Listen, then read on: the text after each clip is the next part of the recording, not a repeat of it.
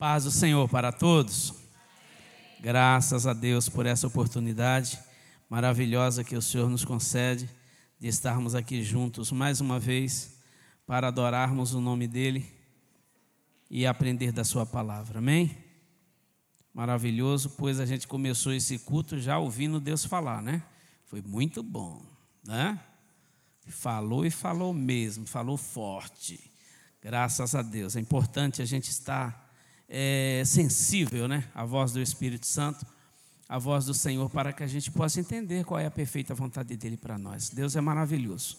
Né? Se tiver um povo disponível para ouvir, ele também está disposto a falar. Amém? Ele é maravilhoso demais. Hoje nós vamos estudar a quarta carta, né, que faz parte das sete igrejas do Apocalipse ou das sete igrejas da Ásia. Qual foi a primeira carta que a gente falou? Que a gente aprendeu? Qual? Éfeso. Segunda carta. Qual? Esmirna. Não tenham medo, gente. Falem. Qual foi a terceira que a gente aprendeu? Pérgamo, tá? Aprendemos três cartas, né? Cada uma delas com lições para que a gente possa colocar em prática na nossa vida, no nosso dia a dia.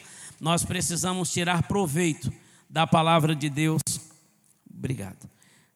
Tirar proveito da palavra de Deus para que a gente possa aplicá-la em nossa vida. A última carta, recapitulando, é a igreja de Pérgamo, ela foi elogiada por manter a fé e a confiança em Cristo, e também ela foi criticada por tolerar a imoralidade, a idolatria e heresias né, de seitas que haviam na época lá.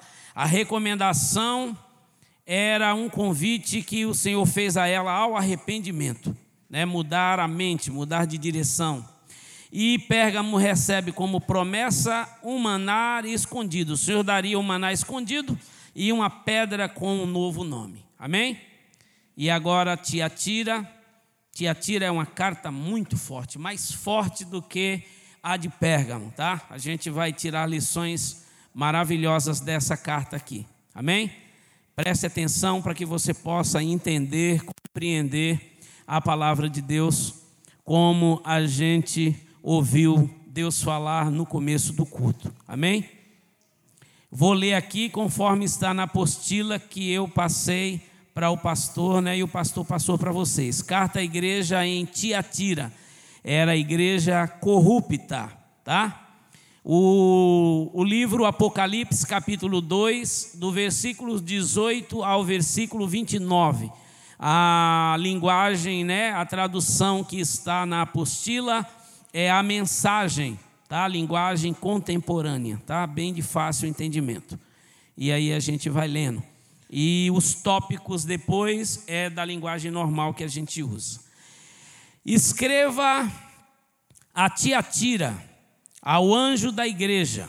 Assim diz o Filho de Deus, cujos olhos espalham chamas como de fogo, que tem pés como uma fornalha de bronze. Vejo tudo que você tem feito por mim. É impressionante o amor e a fé, o serviço e a persistência. Sim, muito impressionante. Você está melhor a cada dia. Todavia, por que você permite que Jezabel, que se diz profetiza, seduza meus servos queridos para uma religião libertina que nega a cruz? Eu até lhe dei uma oportunidade para mudar de vida mas ela não quer desistir da sua carreira de negócios religiosos. Estou a ponto de eliminá-la com seus parceiros e acabar com esse jogo de sexo e religião. Vou extirpar a prole bastarda da sua idolatria. Então cada igreja saberá que a aparência não me impressiona porque examino cuidadosamente toda motivação e cuido para que você receba o que merece. Quanto ao restante da igreja, que não tem parte nesse ultraje e condena o flerte com o diabo, que se mostra como algo profundo, estejam certos de que eu não vou deixar a vida de vocês mais difícil do que já é. Apeguem-se à verdade que vocês conhecem, até que eu venha. Esta é a recompensa que eu tenho para todo vencedor, para aquele que se apega à verdade, recusando-se a desistir. Vocês vão governar as nações. O rei, pastor de vocês, governa com firmeza de um cetro de ferro. E a resistência das nações, das nações será frágil, como vaso de barro. Esse foi o dom que meu pai me deu e eu passo para vocês, e com ele a estrela da manhã. Seus ouvidos estão abertos? Então ouça Ouça as palavras do vento, o Espírito soprando através das igrejas. Amém? Essa é a leitura oficial da palavra de Deus, né, do Senhor Jesus Cristo, tratando com o anjo da igreja, para que o anjo da igreja tratasse para a igreja, né? Como se o pastor é, Denis recebesse uma mensagem de Deus, uma exortação da parte de Deus e Deus mandasse ele claramente falar para a igreja o que ele queria. Tá? É dessa forma que Jesus se apresenta ao anjo da igreja em Tiatira, porque a responsabilidade da igreja estava na mão do pastor da igreja. Né? Por isso que ele tinha um cuidado com os pastores. Os pastores da igreja estavam na sua destra, na sua mão direita. E a igreja que é comparada aos castiçais de ouro, Jesus falou que estava no meio dos castiçais.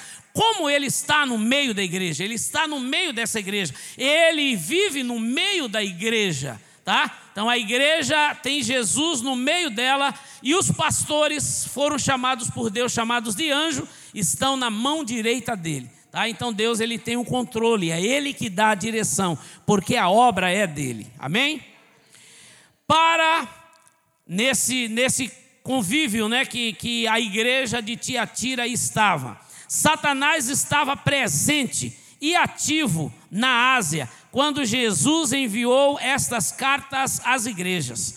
Ele tinha, o diabo tinha sinagoga em Esmirna, quer dizer escola, ele tinha sinagoga em Filadélfia, ele tinha um trono né, em Pérgamo, como a gente aprendeu, né, que a igreja lá vivia, e havia um trono de Satanás lá em Pérgamo, né, por causa de um templo é, é, que foi erguido a Zeus, tá? E em Tiatira ele tinha uma profetisa que incentivava as pessoas a conhecerem as profundas, as coisas profundas de Satanás né? Então você imagina alguém que estava introduzido no meio da igreja, né, como se fosse cristã, né, dizendo-se que era profetisa e espiritual, e o anjo da igreja não teve a percepção, a sensibilidade de identificar que essa pessoa não tinha nada a ver de espiritualidade.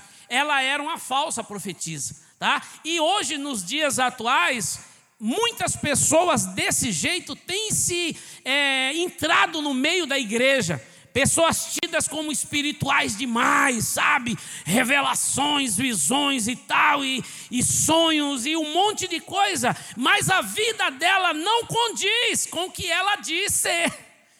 E era o que acontecia aqui. E ele não percebeu isso daí. E aí teve de o Senhor Jesus revelar a esta igreja de Tiatira o que estava acontecendo no meio dela.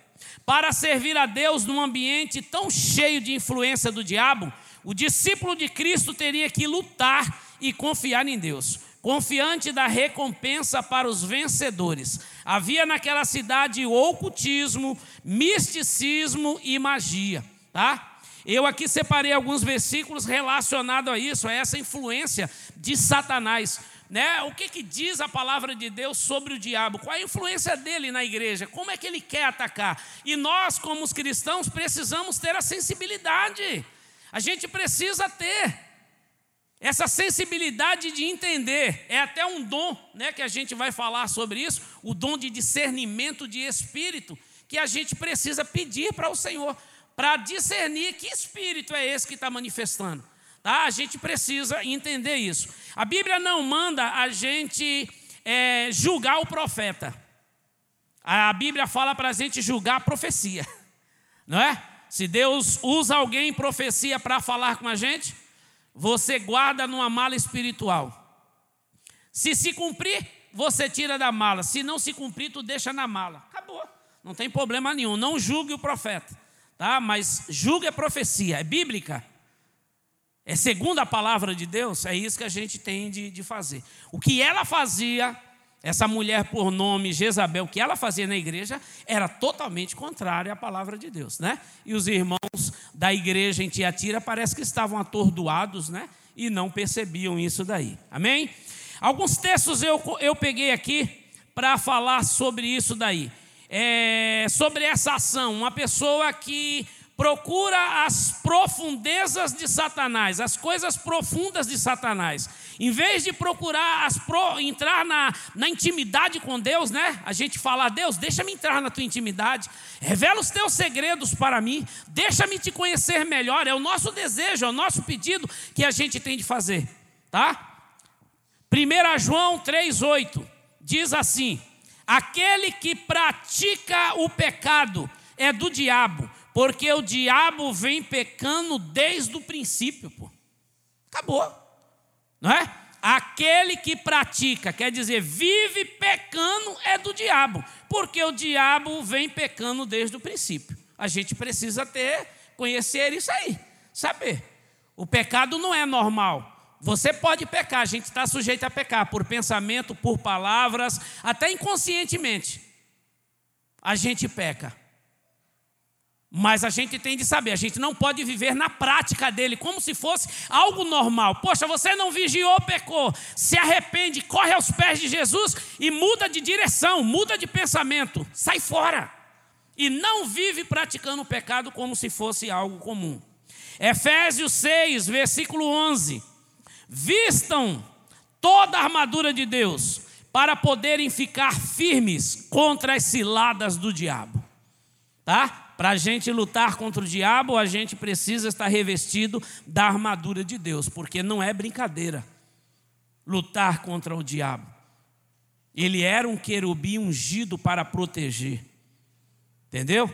Tem muitas pessoas que você via pessoas se gabando, ah, a gente vai pisar na cabeça. Não, quem pisou na cabeça dele foi Jesus, que esmagou a cabeça da serpente, tomou a autoridade da morte do inferno. Entendeu? A gente não pode brincar, não brinque. Tá? Mas a gente precisa estar revestido de toda a armadura de Deus para a gente vencer, né? Estar firme contra as ciladas dele, porque ele continuamente vai sempre armar cilada, viu? Para mim e para você. É o intuito dele, é o alvo dele, é isso aí. É acabar com a minha vida e com a sua vida. Tiago 4,7 diz assim: Portanto, submetam-se a Deus, resista ao diabo e ele fugirá de vocês. Submeta-se a Deus, submeter-se a Deus, obedecer a Deus. E aí você resiste ao diabo. Resistir ao diabo é se opor a ele, é não aceitar as sugestões dele. E aí ele vai fugir de nós. 1 Pedro 5,8 Estejam alertas, atentos e vigiem. O diabo, o inimigo de vocês, anda ao derredor como leão, rugindo e procurando a quem possa devorar. Ele é o nosso adversário, ele é o adversário da igreja. Não tem como a gente se unir a ele, trabalhar junto com ele, ser parceiro do diabo, não tem como emprestar a mente para ele, emprestar a boca para ele, emprestar o corpo para ele. Não tem como. A gente serve a Deus. Ele é adversário da igreja. Ele é inimigo de Deus e inimigo da criação de Deus, que somos nós, pô. Então a gente precisa compreender isso daí. 1 João 3,10 Desta forma sabemos quem são os filhos de Deus e quem são os filhos do diabo. Quem não pratica a justiça não procede de Deus, tampouco quem não ama a seu irmão.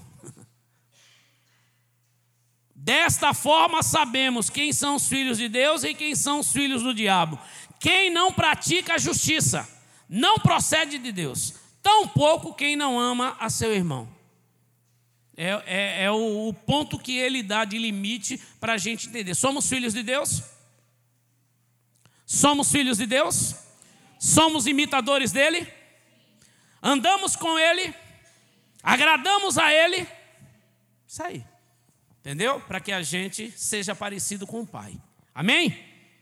Então aí isso a igreja de Tiatira estava envolvida nisso daí nas profundezas, buscando as profundezas de Satanás. Igreja de Tiatira, né, no versículo 18, a cidade de Tiatira estava situada num caminho entre Pérgamo e Sardes. Atualmente ela se chama Aquizar, significa Castelo Branco, lá na Turquia. Lídia, a primeira pessoa convertida por Paulo na Europa, era de Tiatira. Você vai achar lá é, em Atos 16, 14, que fala de, de Lídia, vendedora de púrpura, de Tiatira. Né, é onde a gente vê no Novo Testamento falando sobre essa cidade. Mas não temos mais nenhuma informação sobre esta igreja. O que sabemos da igreja vem das referências do Apocalipse. A cidade de Tiatira era conhecida pela produção de púrpura, que era uma tinta usada em tecidos além de roupas e artigos de cerâmica, bronze e etc. Havia em Tiatira grupos organizados de artesãos e profissionais, semelhantes às associações profissionais de hoje, né, ou sindicatos, mas com elementos religiosos de influência pagã. Né? Então eles faziam artesanato, produzia bastante coisa naquela cidade. Só que havia vários sindicatos ali, né? É, e cada um deles tinha, fazia, prestava culto a um Deus.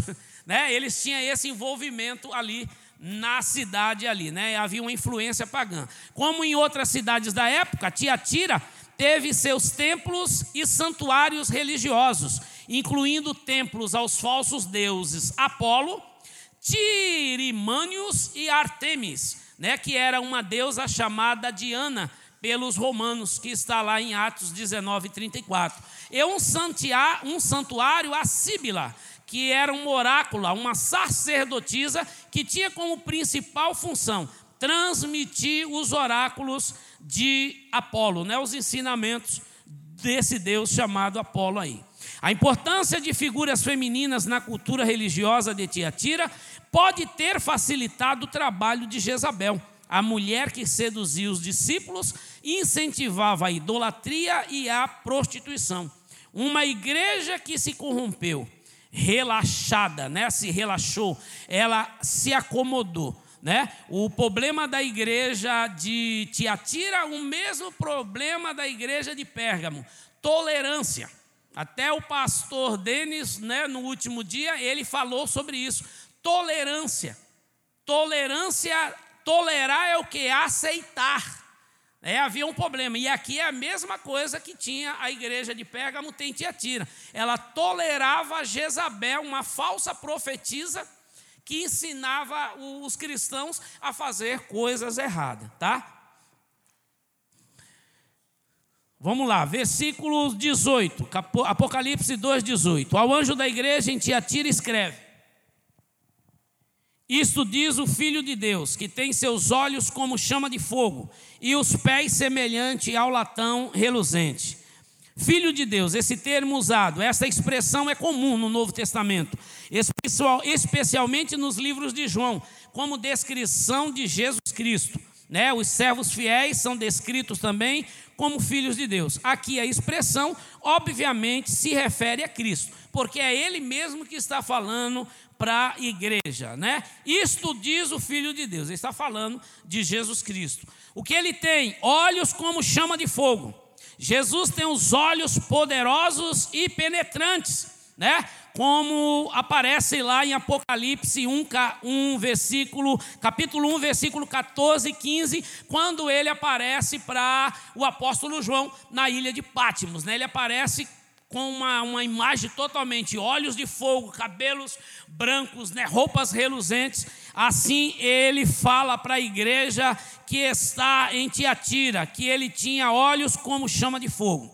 A cidade adorava um deus chamado Apolo, que era deus da luz e deus do sol.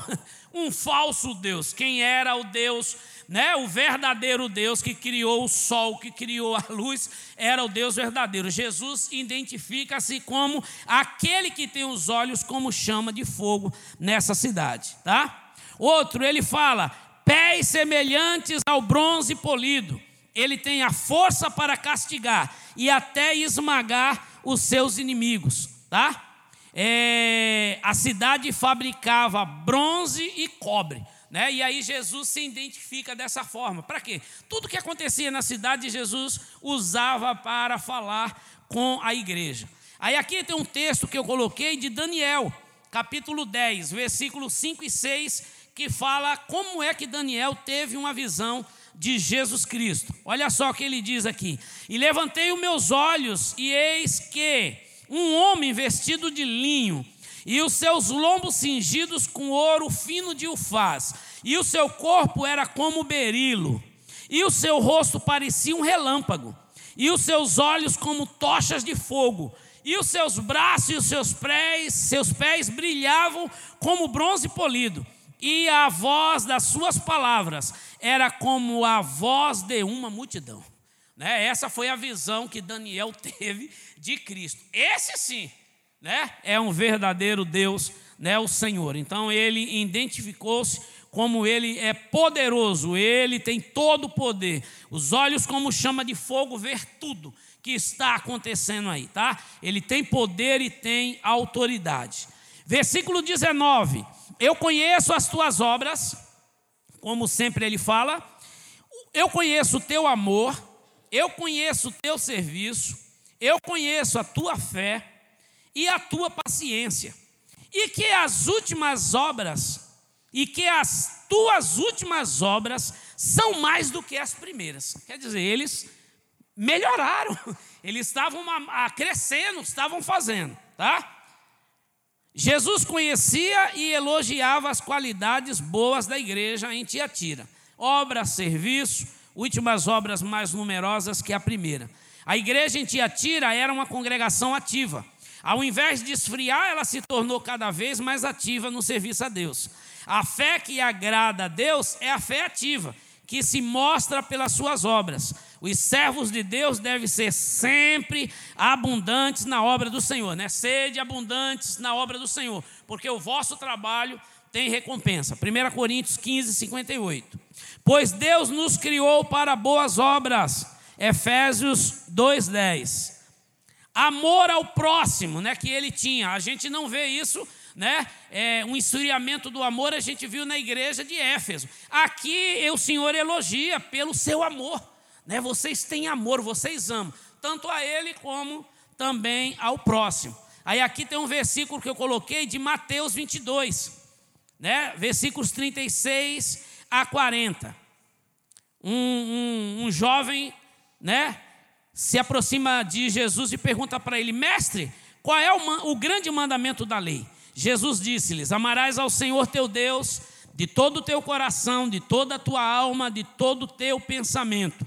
Este é o primeiro grande mandamento. E o segundo, semelhante a este: amarás o teu próximo como a ti mesmo. Desses dois mandamentos depende toda a lei e os profetas, né? É a base do cristianismo tá? Se você amar a Deus sobre todas as coisas e amar o seu próximo como a si mesmo, você cumpre todos os mandamentos. Amém? Faltava amor em Éfeso. Mas Jesus viu essa qualidade boa em Tiatira, tá? Fé. Junto com as obras, os discípulos em Tiatira mostraram a sua fé. As pessoas podem ser identificadas conforme a sua fé. Hebreus 11:6. Ora, sem fé é impossível agradar a Deus, porque é necessário que aquele que se aproxima de Deus creia que ele existe e é galardoador daqueles que buscam a Ele. Então a gente é identificado pela fé, porque né, uma pessoa que não crê, né, porque é impossível agradar a Deus. Quando a gente crê, quando a gente tem fé, a gente agrada ao Senhor, tá? Outra coisa, perseverança que eles tinham, quer dizer persistência, eles não desistiam. É uma qualidade frequentemente incluída nas características que define o servo de Deus, né? perseverar, perseverar em meio às lutas, ter paciência, lutar, não desistir, tá? Isso tem que fazer parte da igreja de Cristo. Jesus viu também problemas na igreja em Tiatira. Ele fez uma crítica severa. É até estranho, né, a gente ver uma igreja que tinha tantas qualidades se comportar dessa forma. Não é? tolerar uma mulher que se dizia profetiza e que levava a igreja, né, os irmãos da igreja a se prostituírem. Se prostituírem literalmente, era relação adultério, relação sexual, como se prostituírem espiritualmente, né? Comendo coisa sacrificada a demônios, a ídolos, tá? Então aí tem essas duas coisas que a gente vai falar aqui.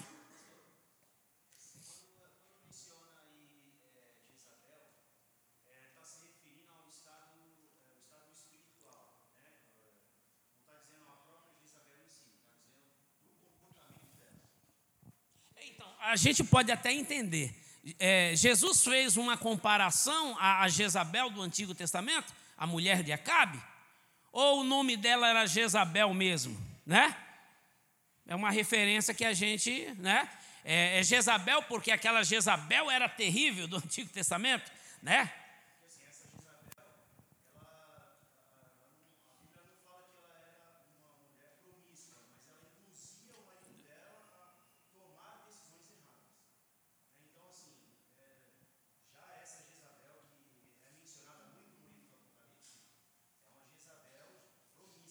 Sim, sim, sim.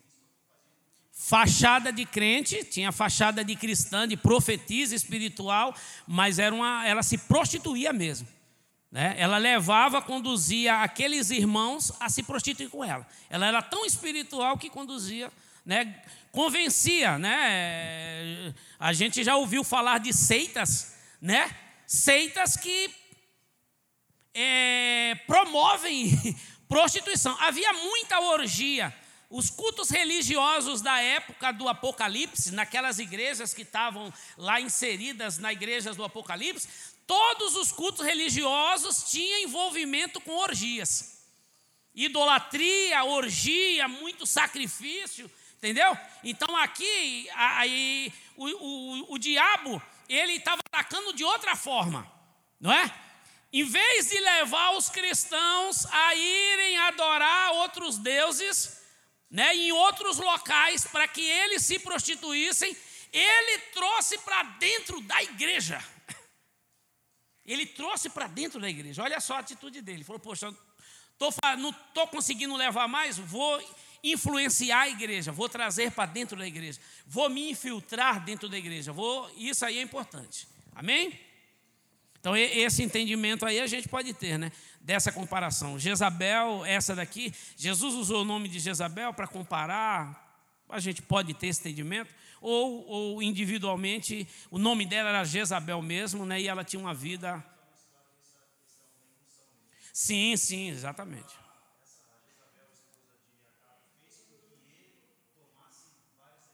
Erradas, exatamente. Quem mandava ela era, no caso, né? Ele que era o banana. Né? Vamos lá. É, quem mandava era ela. Continuando aqui. É... Mais algumas poucas coisas, versículo 20: Mais algumas poucas coisas tenho contra ti, que deixas, que permite, que toleras, Jezabel, mulher que se diz profetiza, ensinar e enganar meus servos, para que forniquem, né? Que é fornicação, é prostituição, e coma dos sacrifícios da idolatria. Poxa, esses irmãos aqui também estavam ruim para caramba, né? Não é não? Que vida espiritual eles tinham. E eles não sabiam? A vida antiga que a gente vivia era uma coisa, pô. Oh, eu tinha uma vida antes de aceitar a Cristo, todo mundo aqui tinha, não é verdade? Poxa, antes de a gente conhecer, a gente vivia nas trevas, num charco de lodo, era escravo do diabo, pô, escravo dos vícios. Poxa, aí eu aceitei a Cristo como Salvador, me arrependi, não é não? Aprendi, decidi pelo batismo, tudo. Depois, como é que eu vou me contaminar de novo, vou me sujar de novo? Vou ter uma atitude dessa. Entendeu? Parece que os irmãos estavam desviados dentro da igreja. Né? Que situação espiritual eles tinham? Perderam toda a sensibilidade, afastaram o Espírito Santo, né? porque quem conduz a igreja é o Espírito Santo. Tolerância, falar sobre tolerância. É, a tolerância, ela vem do latim tolerare, que significa sustentar, suportar, aceitar. É um termo que define um grau de aceitação diante de um elemento contrário a uma regra moral, né? Então a igreja não pode ser tolerante ao pecado. A gente não pode tolerar, aceitar. A gente não pode. Pecado é pecado. É transgredir a lei, é errar o alvo, pô. O salário do pecado é o quê? É a morte. Então não tem como. Gera morte, então a gente não pode praticar. Outra coisa ainda no versículo 20 que ele fala: Tenho, porém, contra ti. O problema principal da igreja em Tiatira foi uma atitude tolerante em relação à falsa profetisa. Era uma falsa espiritualidade. Houve falta de discernimento do anjo da igreja e dos membros da igreja. Não perceberam aquela pessoa, né? Parecia espiritual e eles não perceberam. Deixou ela introduzir. Todo mundo parecia que o pessoal idolatrava. É vaso, gente. É um vazão. Olha lá, ela é vaso. Ela. Ah, irmão, vazão. Entendeu? E aí, não tinha nada, era carne pura, era terrível. Entendeu? E tem gente que acaba fazendo isso mesmo, né? Uma pessoa se destaca, tem um dom, né? O Senhor manifesta pela bondade dele, misericórdia, um dom na vida dele e as pessoas ficam, uh, né? Babando e tal. Oh, a gente não pode idolatrar, pô. É uma benção, é uma benção, acabou, mas a gente não pode idolatrar. Continuando aqui. Houve falta de discernimento do anjo da igreja, do pastor da igreja e dos membros. A Jezabel de Tiatira, aqui seduzindo os cristãos às práticas de prostituição e da idolatria, né, que é a imoralidade sexual, literal ou impureza espiritual também. Faltou pureza na santidade da igreja. Faltou pureza na santidade da igreja. Hebreus 12, 14. Segui a paz com todos e a santificação, sem a qual ninguém verá o Senhor. Acabou. Segui a paz com todos e a santificação, sem a qual o quê? Sem a santificação, ninguém verá o Senhor, irmão. Né? A gente ouviu logo no começo, o Senhor falou: sede santo, porque eu sou santo. Quer dizer, sede separado do pecado. Ser santo é ser separado do pecado, pô. Ou, na mentalidade do mundo, ser santo é fazer milagre. Não é não? Que eles otorgam, né? Beatifica. Não é não? Fulano morreu. Depois que morreu, fulano faz milagre. Depois de morto. Aí a mentalidade, aí, aí vai beatificar, vai, não, é santo. Não, está errado. É contrário. Ser santo é ser separado do pecado, é viver separado do pecado. Tá? É... Um outro texto aqui, 1 Coríntios 6,18. Semana passada eu falei para vocês de três conselhos bíblicos, não falei os versículos, né? mas um está aqui. Três conselhos bíblicos para não cair no laço da prostituição. Quais são os três conselhos bíblicos? Esse daqui, 1 Coríntios 6,18, né? Que é a parte A do versículo principalmente. Diz assim: fugir da prostituição ou fugir da fornicação. A Bíblia fala fugir. Não é para correr para o abraço, poxa, não é para ficar namorando, conversando. Não é, é para fugir. José, põe na mente, José. José fez o quê? Saiu da carreira, falou: vou para a prisão, mas não vou cair com essa triste Não vou. Não vou desonrar o meu Deus. Não vou desonrar o meu patrão de jeito nenhum. Ele, Deus, tinha mostrado um sonho para ele. E se ele não fica no lugar dele, como é que Deus ia exaltar ele como governador mais na frente? Como Deus ia usar ele para preservar a nação de Israel? Deus tinha um objetivo, como tem um objetivo na minha vida, na sua vida. Ele tem. A gente que precisa entender e se adequar ao que Ele quer na minha vida e na sua vida. A gente precisa perguntar para Deus: Deus, qual é a tua perfeita vontade na minha vida? Para que o Senhor me chamou? Para que o Senhor me escolheu? Tem um propósito, não tem? Todo mundo foi chamado com um propósito. Todos nós somos chamados. Cada um, Deus dá um talento, no mínimo, um talento. Todo cristão tem. Você tem de procurar saber qual que é o seu talento. Primeiro conselho para não cair no laço da prostituição. 1 Coríntios 6,18. Fugir da prostituição. Segundo conselho, 1 Tessalonicenses 5,22. Marca aí. Diz assim: se afaste de toda aparência do mal. Se afaste de toda aparência do mal. Não é do mal, a aparência do mal. Tem aparência do mal, se afasta. Se afasta. Não brinca. Terceiro conselho, Hebreus 12, versículo 1, a parte B do versículo.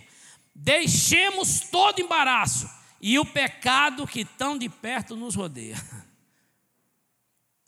O embaraço, tudo aquilo que atrapalha. Embaraço não é pecado, mas leva ao pecado, tá? Esses são os três conselhos bíblicos para que você não caia no laço da prostituição. Outro versículo que eu coloquei aqui, 1 Tessalonicenses 4,3, na apostila.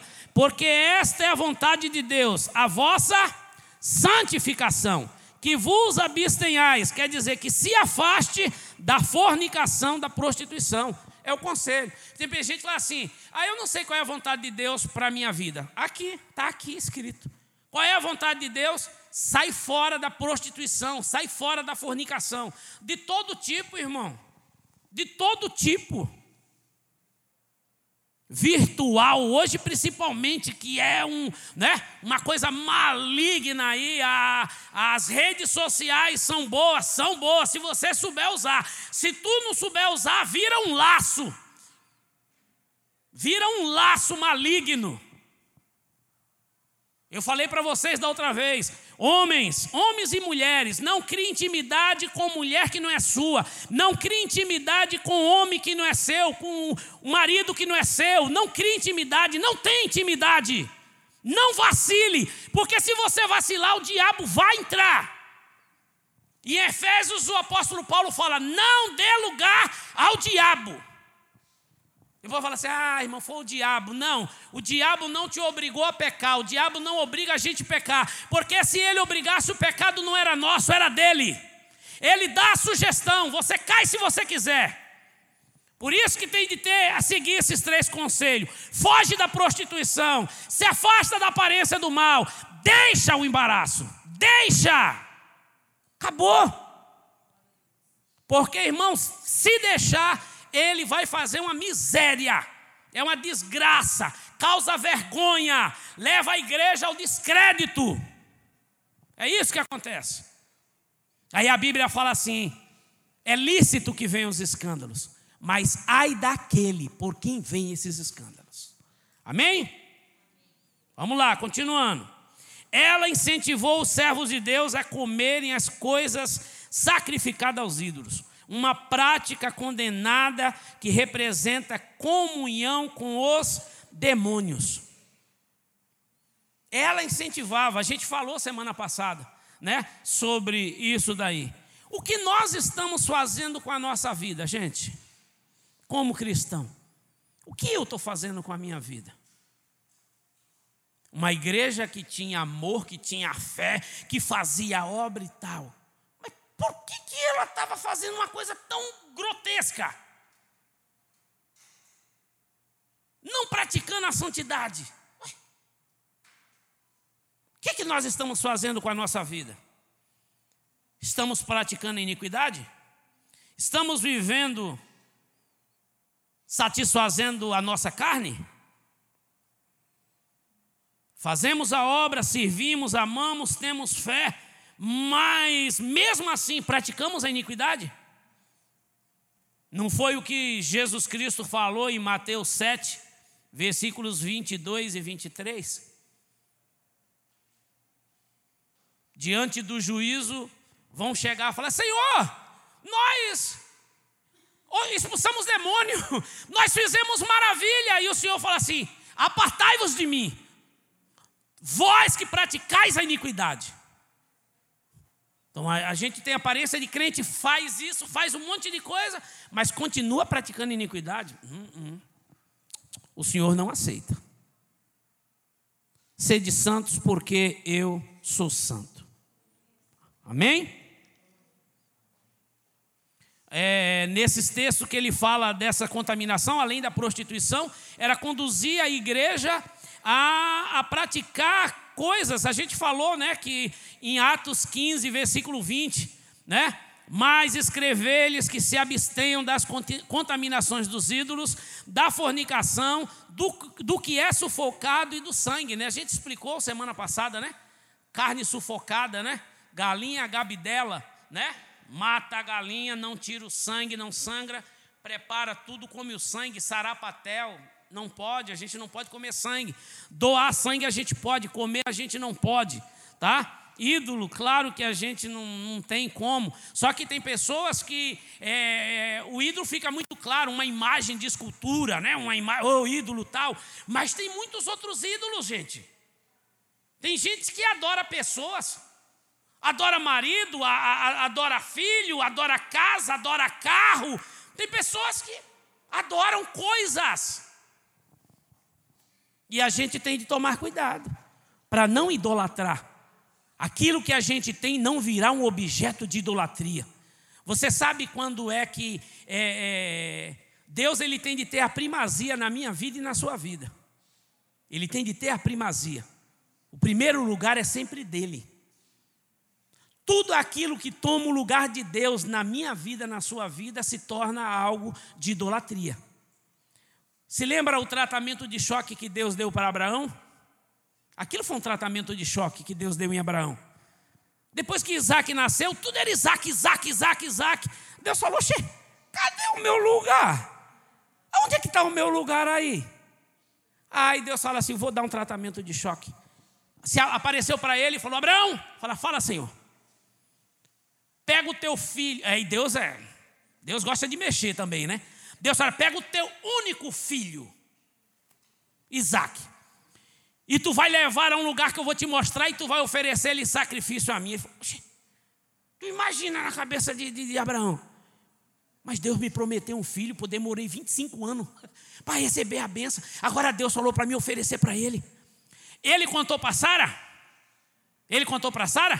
Não, se ele conta para Sara, Sara não ia deixar ele levar o menino. Quem vai fazer? Não, a gente vai, eu vou adorar. Eu vou adorar o Senhor. Os servos vai, vai adorar. E ele imagina é dentro dele. Deus fala: vou tirar Isaac do meu lugar. E ele vai e leva tudo. Os, os, os, servos falam: vamos subir, não, fica aqui. Eu vou adorar com o menino, depois eu volto. Nós voltaremos. Já estava com fé, né? Falou: vou. Mesmo se eu matar o menino, ele tem poder de ressuscitar e tal, mas Chega lá em cima, ele prepara o altar, tudo, e o menino faz aquela pergunta que ele não queria ouvir: Pai, está tudo aqui, cadê o holocausto? Deus proverá, meu filho. Deus falou: agora, vamos ver se vai. Eu vou sair, eu vou voltar ao meu lugar. Aí ele pega o cutelo, pega o punhal e vai matar mesmo o menino. Ele ia matar. E o senhor brada. Brau! E ele, oh, senhor, não faça tal coisa. Agora eu sei que o senhor teme a Deus. O que, que aconteceu? Isaac saiu do lugar de Deus. Aí Deus falou: opa, maravilha, agora. Aí preparou o holocausto lá. Por quê? Ele entrou no lugar de Deus. Tudo que coloca no lugar de Deus é idolatria. Quando você coloca alguma coisa, fique esperto. Cuidado. Tem gente idolatrando coisas. Idolatra coisa, não tem tempo para Deus mais. Não tem mais tempo para Deus. Não tem tempo para a palavra dele, não tem tempo para falar com ele, para ter relacionamento, para conversar com ele. Não tem tempo. Porque está preso na, na século 21. Ah! A irmã que me antecedeu falou. Deus falou com a gente. Passa muito tempo com coisas, né? E para com Deus, não, não tem tempo. Ai, eu vou ler a Bíblia, sabe? Me dá um sono, me dá um negócio. Ai, dorme, baba em cima da Bíblia. Eu vou orar também, eu durmo de joelho. Ah, mas quando você mexe em outras coisas, não dorme, não dá sono, né? Cuidado para não virar a idolatria, lugar de Deus. Cuidado, fica esperto. Deus Jesus falou: Eu tenho os olhos como chama de fogo. Ele está vendo tudo. Ele nos conhece. Cuidado. Olha lá, continuando aqui. O problema da igreja em Tiatira foi a tolerância a essa falsa profetisa. O povo de Deus deve repreender e rejeitar os falsos mestres, heresia, precisamos pedir para Deus o dom de discernimento de espírito, como está escrito lá em 1 Coríntios, capítulo 12, versículo 10, a parte B. Peça. Senhor, me dá a palavra do conhecimento, a palavra da sabedoria, me dá discernimento de espírito para a gente discernir que espírito está manifestando. Se é de Deus ou é, se é do diabo. A igreja em Tiatira, possivelmente enfatizando o amor ao ponto de esquecer da pureza da doutrina, tolerava essa falsa mestre. Devemos sempre lembrar de que a sabedoria de Deus é mais importante do que a paz com os homens, não deixando o mundo, o pecado entrar na igreja. Tem pessoas que não estão tá indo atrás do pecado, está deixando o pecado entrar, está trazendo junto o pecado. Tem de tomar cuidado, irmão.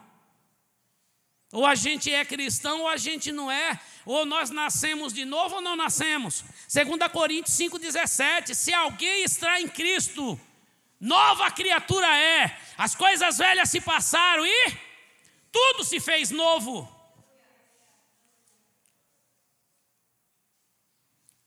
Aí no versículo 21 ele fala: Dê-lhe tempo para que se arrependesse da sua fornicação. E não se arrependeu. Jesus é longânimo, é paciente. Ele deu tempo suficiente para Jezabel se arrepender, mas ela não quis se arrepender. E Deus vai dando tempo. Ele vai dando oportunidade para a gente se arrepender.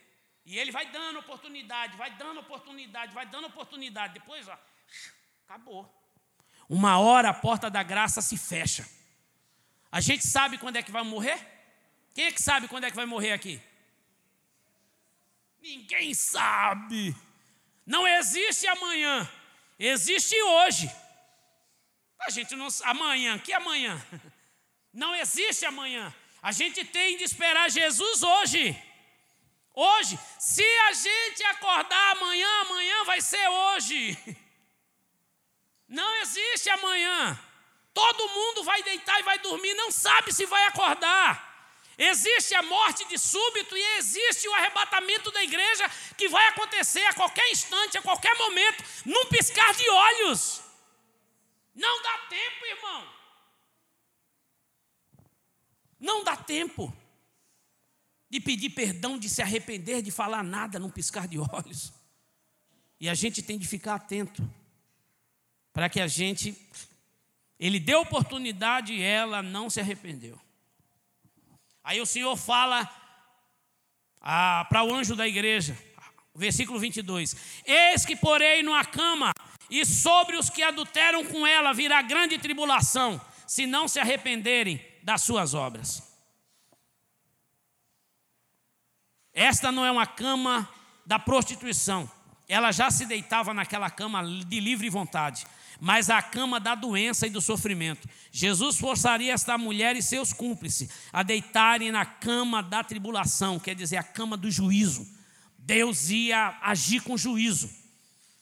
Avisou, avisou, avisou, aí aí vem o juízo de Deus. porque já foi avisado. Aí fala, ah, Senhor, tem miséria. Não, mas o Senhor já tinha avisado, o Senhor avisa.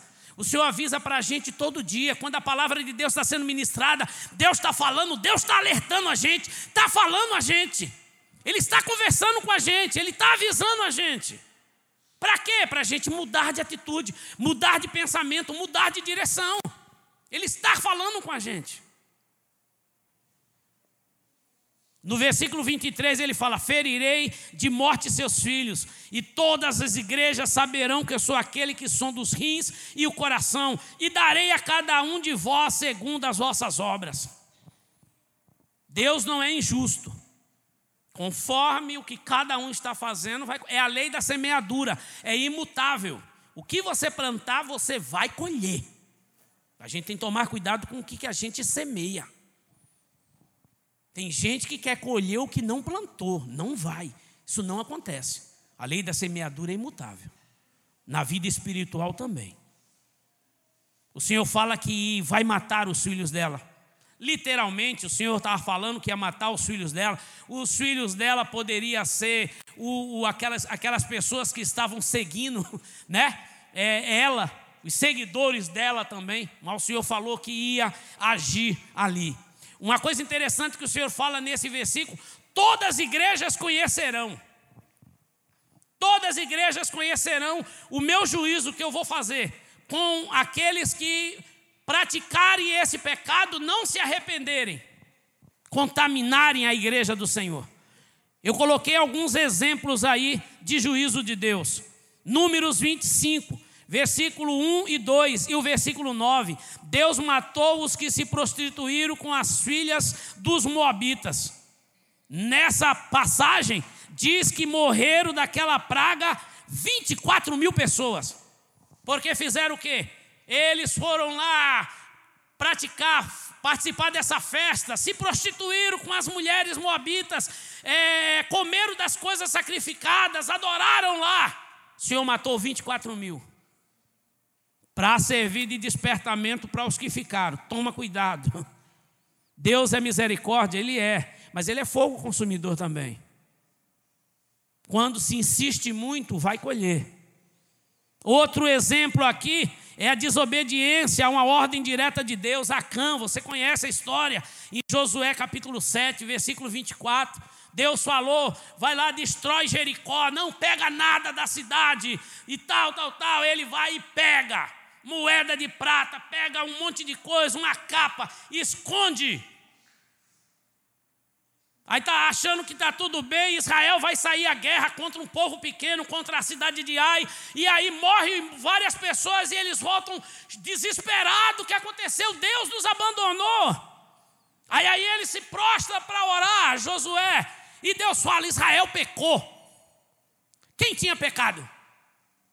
Acã. Um homem. Deus falou: Israel pecou. Sabe por quê? Porque somos a igreja de Deus. Você é membro do corpo de Cristo. Nós somos membros do corpo de Cristo. A gente está introduzido no corpo de Cristo. Ele é o cabeça, nós somos membros do corpo. Se você fizer algum mal para a igreja, a igreja toda sofre, porque somos membros do corpo de Cristo.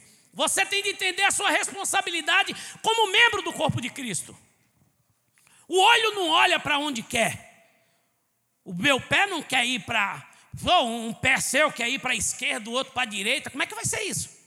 Não tem. Os olhos, ouvidos, a boca, somos membros do corpo de Cristo. Você precisa entender isso daí. E aí ele sofreu, Israel sofreu, depois Acã pagou. Morreu ele, toda a família dele, foram apedrejados, queimados. O outro exemplo aqui é de Ananias e Safira, em Atos capítulo 5.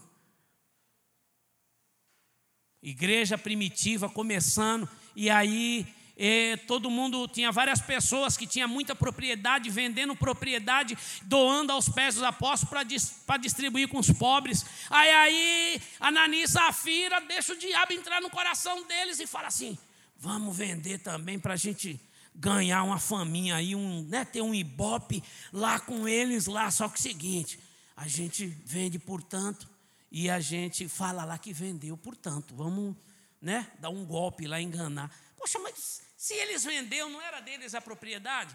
Ou fala assim, a gente vendeu e a gente vai doar só metade. Acabou. Não. Vamos mentir. Ah. E o que aconteceu? Morreu. Nanias primeiro chegou, o Espírito Santo falou para Pedro, revelou, e ele, bumba, morreu, caiu duro.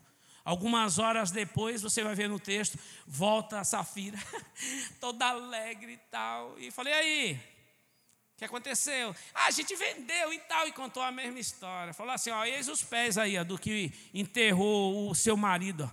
E ela, bumba, caiu, morreu.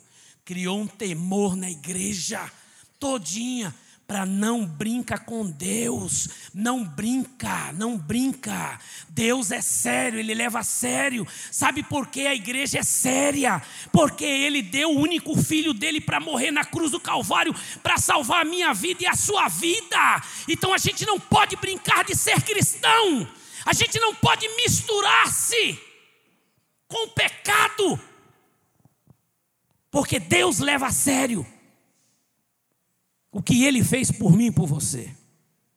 Esses são alguns exemplos que o Senhor falou que deixaria para toda a igreja, para todas as igrejas verem aí.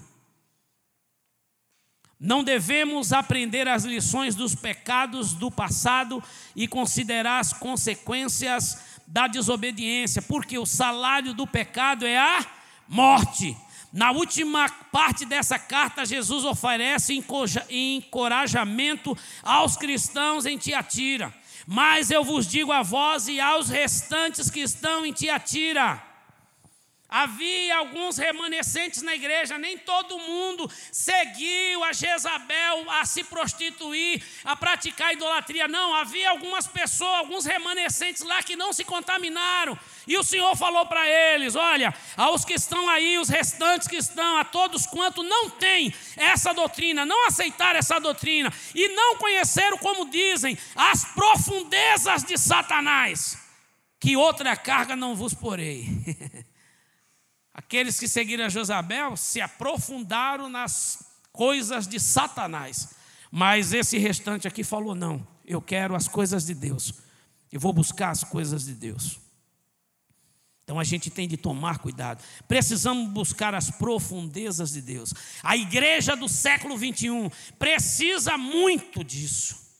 Hoje muitos cristãos são especialistas em jogos, jogos online redes sociais, filmes, futebol.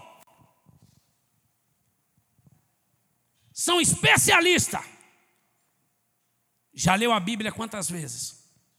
Já leu o Novo Testamento quantas vezes? Já leu o Antigo Testamento quantas vezes? Você conhece a doutrina do arrependimento? Você conhece a doutrina da fé? Você conhece a doutrina da justificação? Você conhece a doutrina da regeneração? Você conhece a doutrina da adoção? É isso que a gente precisa se aprofundar e conhecer, principalmente a doutrina da justificação. Porque quando você conhece a doutrina da justificação, saber que foi Deus que nos justificou através de Cristo na sua morte na cruz do Calvário, Ele nos declarou justo e inocente. Porque quando Deus olha para nós, para a igreja, Ele olha para nós através de Cristo. Ele nos justificou, morreu em nosso lugar. Justificação. Aí a gente vai valorizar essa tão grande salvação que nós ganhamos. Precisamos conhecer mais a Deus através da Sua palavra. Oséias 6,3. Então conheçamos e prossigamos em conhecer ao Senhor. Conheçamos e prossigamos, é contínuo contínuo, irmão. Deus é uma fonte inesgotável. Entre nas profundezas de Deus.